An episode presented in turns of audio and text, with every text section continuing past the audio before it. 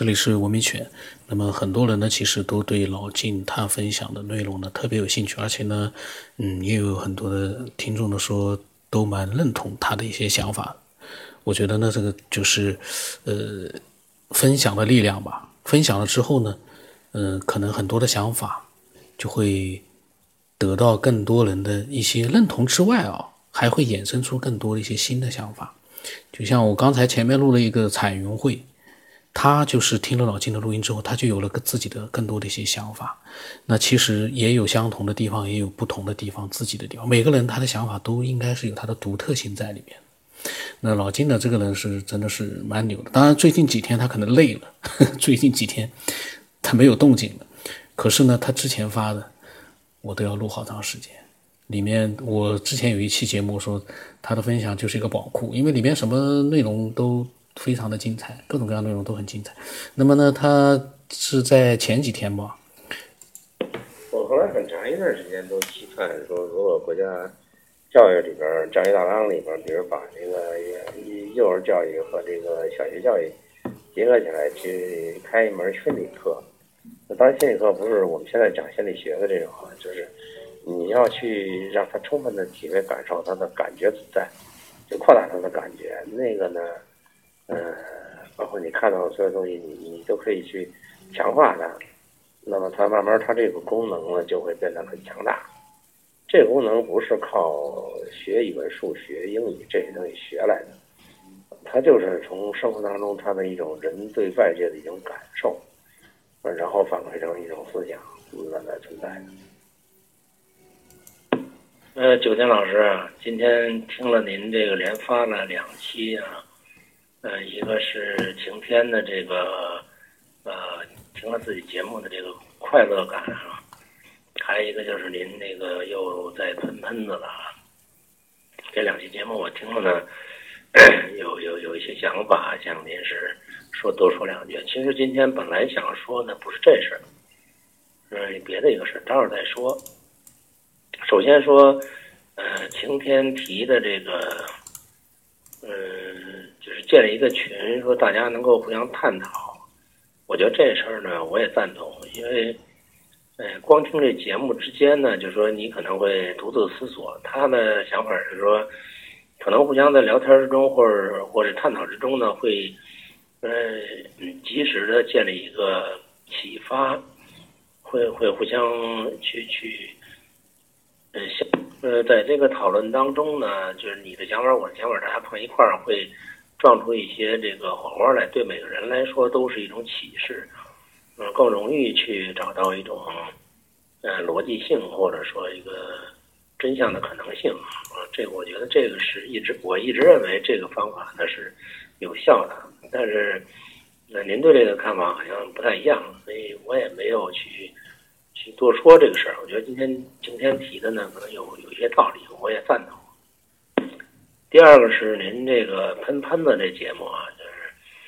呃，我我因为我前边有一段是专门讲喷子的心理状态的，因为我我拿过国家的二级心理咨询师的证书，所以从心理学这个角度呢，去分析过喷子的他的心理状态和他的意识因果。包括他的成长历程当中的一些呃经历导致的这种这种思维逻辑的惯性啊，然后还说了一些九型人格的一些特点啊。那一集可能您没录，我觉得那个您要是录的话呢，那个就是比讲喷子这些东西讲的比较，我觉得讲的比较透彻，啊，讲的比较深深入，所以他们那些东西不用去管它。去理解他就得了，因为他其实是一个嗯很不爽的状态。他要爽，呃，理解喷子，呃，但是你教育他呢，可能是这种说教的方式没有什么作用。啊，这就是说，我们拿去评理去讲理的一个标准，可能对他起不到什么帮助作用。啊，这个必须是他到一定的。呃，一定的时间或者一定的经验或者一定的认知，他才能自己改变自己。就是没有人能够去改变别人，只能是自己改变自己。这个东西，嗯，是一种法则啊。呃，就我们可能会提一些提示，但这种提示可能会让他去走向反面。啊，如果他是有这种机缘的人，你可能一提示他会明白道理。其实这种人并不多，多半人都是对抗性的。反正您要是能找到我那期节目，那期录的东西啊，录录录了很很多。咱这因为晚上录的，就是说话不敢大声，那个录的很长，专门讲这个喷子心理的。您看，您听听，咱作为参考吧。呃，我今天想说的呢，并不是这些问题，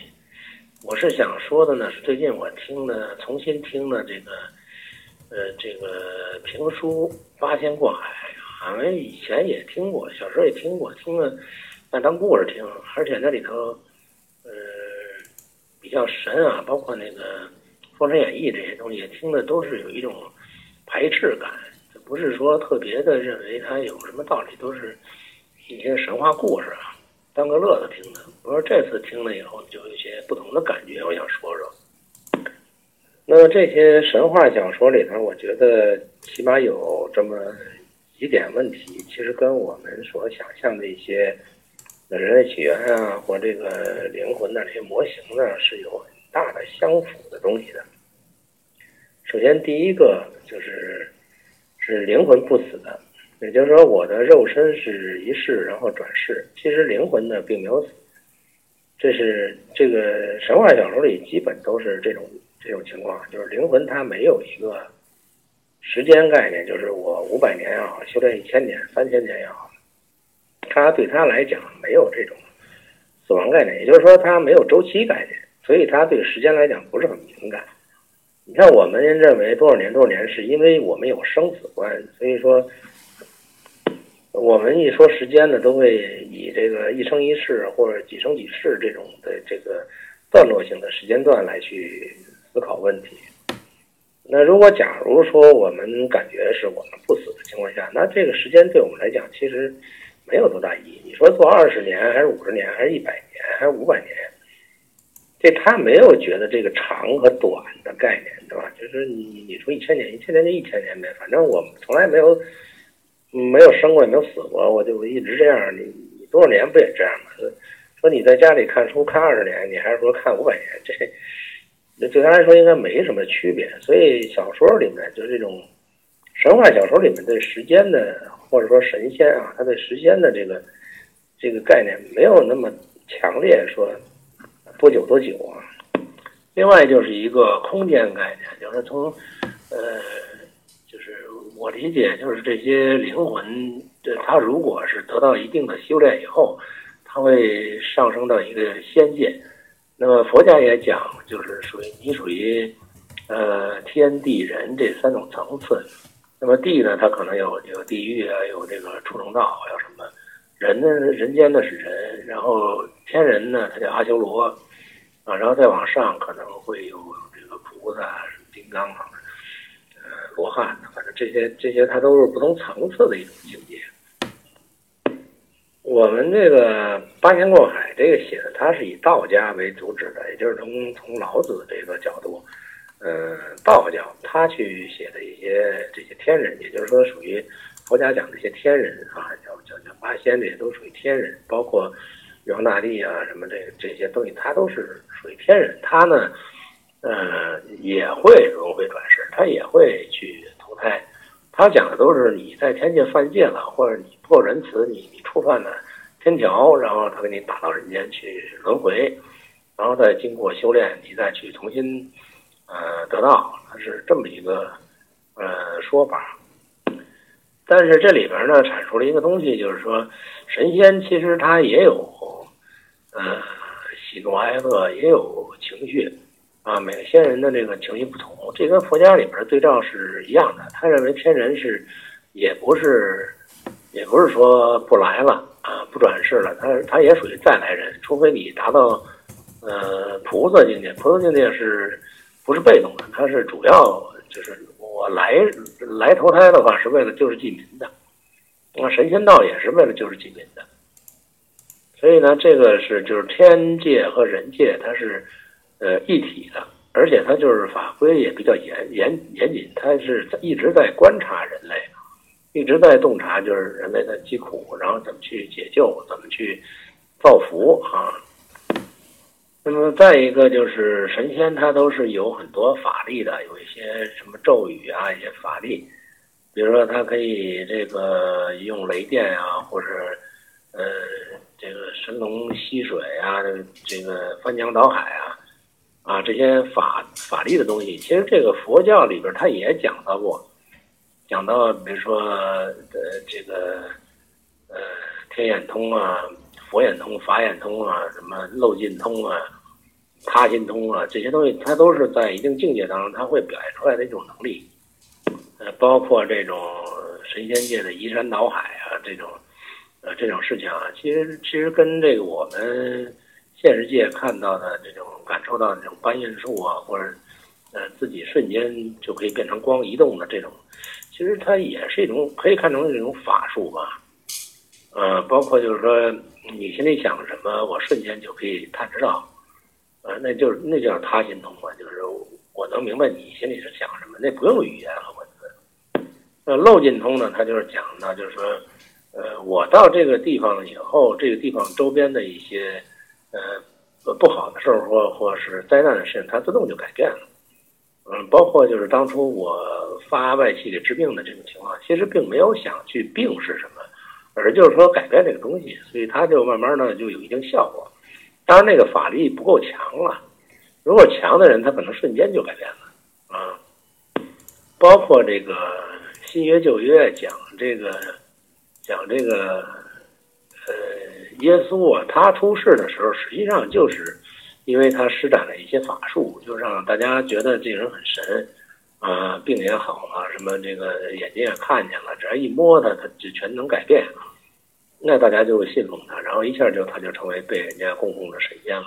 这其实他是通过法术来展示的，啊，展示这这些法术其实也就是，呃，修到一定境界，大家都能具备的一种一种能力啊，一种能力叫叫呃漏尽通这种这种能力，到一定境界的都具备，人人谁练的那个都具备，包括这种这个动物修炼成人形啊，或者说呃修炼成。天仙呐，这种这种过程啊，就是，但是它里边都在说一个事儿，就是你要做一个是要叫行善，做好事，普度众生，这跟那个佛家是一致的啊，就是你你你修炼到一定程度的时候，你能够呃不动这些心念的时候，你的境界会会高得多。他这个这个说法跟佛家是一样的。而且他描写就是神仙有这种遁地的能力啊，或者有缩地感呢。会有这个改变时空啊，是吧？他可以藏在葫芦里头，里边无穷大呀，啊，还有这种驾祥云呐，这种这种东西啊，包括一种呃口诀啊，呃定呃给你定在那里啊，就这些东西，其实你如果说是我们我联想到我这个现实生活当中的这些东西，它其实也都好像似曾相识存在过。那么就是像我那师姐，她被控制了，被天人控制了，那等于就是天，她也不是托梦，也不是梦，她就是直接跟你对话，直接告诉你他是谁，而且他的形象就很很高大，有时候就是三层楼高，有时候可能无穷大，这这跟孙悟空那个，呃，变大变小，那不是一个意思吗？我觉得确实是应该存在于，就是我们的灵魂存在于另外一个时空，那么这个灵魂它也有不同的层级。也就是它的能量级也不一样。说神仙为什么修上千年他会成仙呢？也就是他法力会变大呢？也就是他的他的能级越越来越高。也就是一个灵魂，它还其实不是最高级的，因为灵魂只是我们呃跟肉体这个这个这个层面呢，它是相辅相成的一个级别。呃，再往上一点或再往下一点，它可能都是。呃，没差太多。然后你需要修炼能上天的话，能够保持住的话，能够不被诱惑，那你可能还要需要在这个灵魂之上去修很多个等级，他才能达到这种仙人或者天人的程度。那么也就是说，拿我这个模型去说时间、时空啊这种呃改变物质啊这种能力来去，假如说它都是。都是可以解释的，或者它是按某一种理论它是合理的、必然存在的话，那岂不是说这个像八仙过海呀，像什么呃《西游记》呀，像什么这个呃蒲松龄的这些作品，那它其实它的存在性是很强的，因为它它这个这都是有可能存在的。那么说宗教是什么？宗教的呃源泉，就是它产生宗教的这个起因。恐怕就是一些呃一些民间现象总结出来的传说，或者说真正是历史上出现过，呃这些圣人下凡的这么一些呃记录，然后把它变成一种思想体系，大家去信，这这可能就是宗教的来源吧。但我觉得没有一个东西它是没有什么根据就瞎编出来的。所以宗教可能我们现在认为它是宗教，但是它有可能是。有它的历史背景，或者有它的这个呃因果关系的，它不是说凭空捏造的一个东西。只不过当时可能人们不太理解或者不太懂，才把它奉为神灵，因为他能他能他不相信嘛，就是他认为你这东西简直简直就是一个神仙嘛，就就是一个超自然的东西，他就只能崇拜，没有别的，所以他就会信奉一个一个把它叫做宗教。而且这个迷信这个说法呢，也是从科学发展以来才会出现的一个名词。你过去大家信奉的东西，没有人叫它叫做迷信，就是相对于科学的发现来说，最后把它归结成一个迷信。所谓迷信，就是你拿科学解释不了的东西，那就叫迷信。嗯，就是就是你没有道理，就是没说不出道理的东西叫迷信。其实我觉得这个迷信这俩词不能去这么解释。呃，迷迷这是肯定的，因为你不懂嘛，佛家叫无名嘛，你肯定会迷。啊，信的话，你因为你恐惧，因为你你你惧怕他，你觉得他能力强，你你你当然要信他了，你不信他，你信谁呀？那么科学不能解释这道理呢？作为这个科学的对立面，那他把它归结成一个宗教，或者叫做一个。文化啊，就是那个那个时候的一些一些习惯性的东西，可能变成一种文化理念。那过去你说这个这个迷信的一些理念，它不是都被大家承认吗？都都被大家认可。你说那也没道理啊，你你瞎认可的那叫迷信。那那那所以现在来说呢，其实这个这个词儿呢，才出现了几百年，也就是随着科学出现，它才出现一个，这是一个对立观念，对立的概念。也就是说，从自打科学出现以后，大家去否认了几千年的这些这些这个思潮，或者说是呃习性啊，否定这个，因为你拿的参考参考系是呃科学发现啊，你你相信一个科学发现的东西以后，你再去衡量那些东西，你理解不了，认为没道理，所以你才把它归为一个宗教和迷信的一个范畴。就是那个是，我觉得那个只能说是一个借口啊，就是我解释不了的东西，我就不不解释了，他就没法信，他就完了，这特简单。呃，这这个这个不是一个不是一个真正探索的态度。那么八仙过海呢？这个我我听来听去呢，就是他可能从最早在呃周代之前啊，可能就是三皇五帝那那段时间以后开始出现的这么一种。嗯，脉络，然后一直延续到，嗯，没说到现今嘛，就是到这个作者写作的这个周期，反正他到了唐宋之后，一直这些八仙都在讲他演化的故事，包括人间的故事，就是天人和这个，呃，地面上我们地面上朝廷的人之间的这种这种相互的恩怨因果吧，讲这个就是，那首先就是他认定一个道理，就是。天上的时间是没时间概念的，你你随着你地面上的一些演化，他天上都在看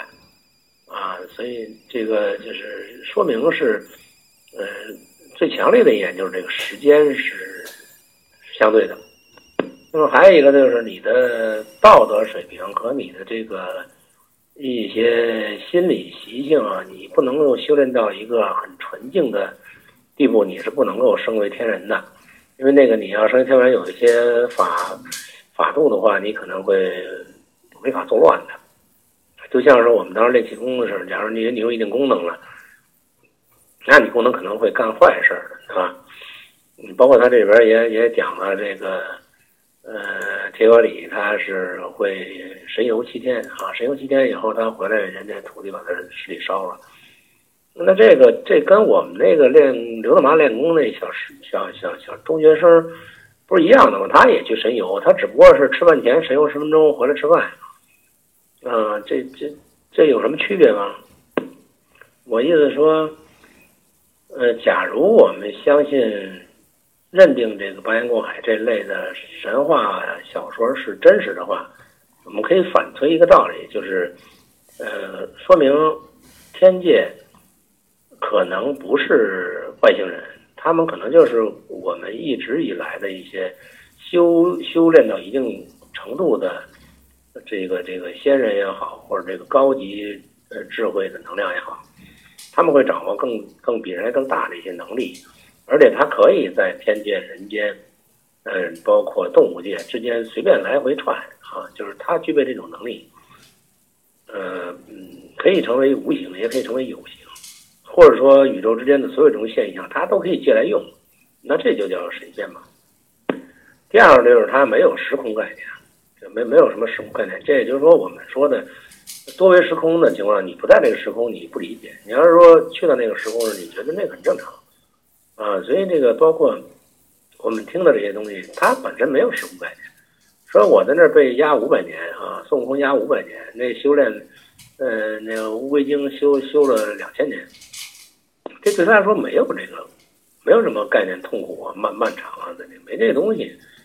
啊，甚至于说我我这个天界，呃，从东海到这个哪儿的这个距离，那我只要是心念一闪，瞬间就到，这他没空间概念，说明是这个问题。再加上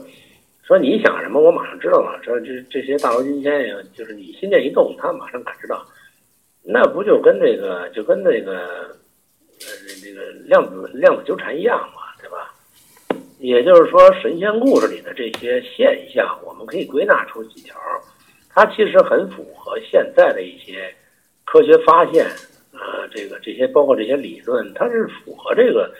逻辑的。也就是说，呃，我们多少年前就是编的这些故事，它其实是有它的一定的科学合理性的啊。你现在读来的话，你你拿一个现代的一个科学理解力去。再去看它，它不见得不存在。所以从这儿我就想，其实我们说的发现的这些外星人啊，我探求外外地生物这，可能在在呃我的理解啊，它有可能就是我们本身，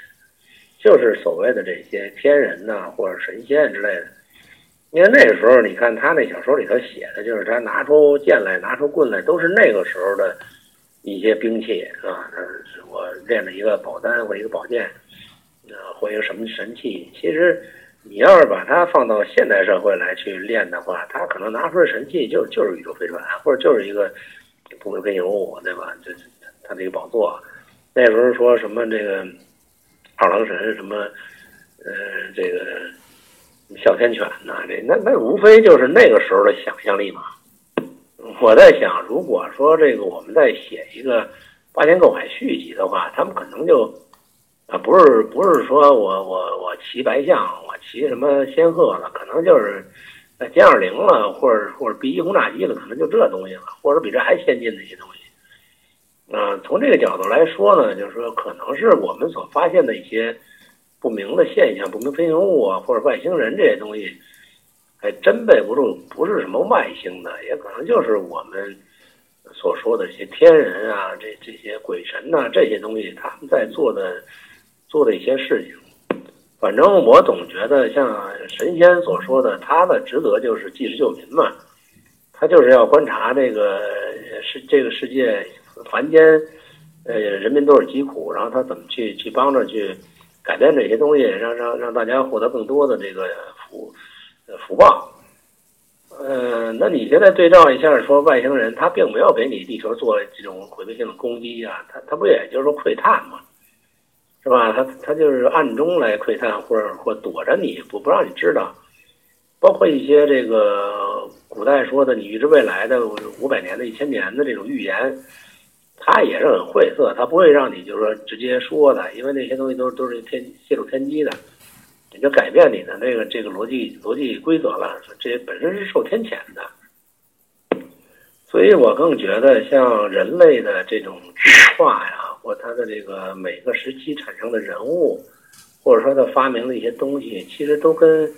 这个我们的异世界或者或者先人的这个灵魂，他的呃他的投胎或指引是有关系的。也就是说，每一些大科学家他去脑洞大发去发现一些规律，其实也是一种先人指引啊，包括一些这个。战争啊，或者说一种领袖人物，他其实也都是一种，呃，先人的一种责任，他去他去指导这个人类走向一个更文明、更发展的一些道路、一些捷径啊。你这假象，如果人跟猴子差不多的话，那那他可能不会有什么发展，他他一万年来他也就是吃点果子什么的，这个。八仙过海里边也说到佛教佛道两家，但是它并没有冲突。咱认为佛跟道其实宗旨是一样的，然后佛所要做的事情和道所要做的事情其实都是一致的。这我就联想到，当初我开过一玩笑说，这个可能就是啊，这不同的天外来人或者文明嘛，他呃分了不同的宗教，然后去也都是为了教化呃人类啊。然后它分了不同的波，那不同的波儿以后呢，这边的中国这边呢，它叫道道教，然后都是仙人，然后佛那边呢，它它叫佛教，它也是亚洲这边的，所以他们不同，但是呢，意思是一样的，大家说的和宗旨都达到一个教化人民的目的，都是一样的，啊，那只不是说法不同而已。其实这都属于高等文明植入到人类文化当中，植入到人的这个。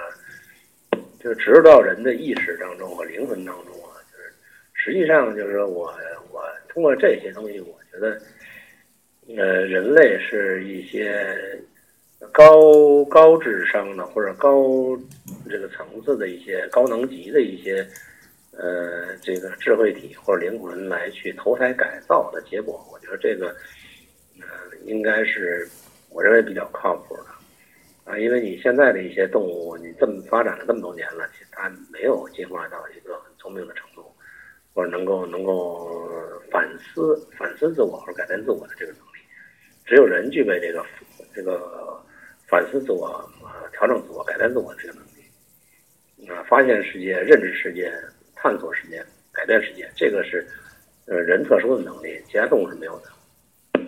呃，开句玩笑的话。就是刚才您说那喷子节目，我觉得说到这儿，我想起来了，可能喷子就属于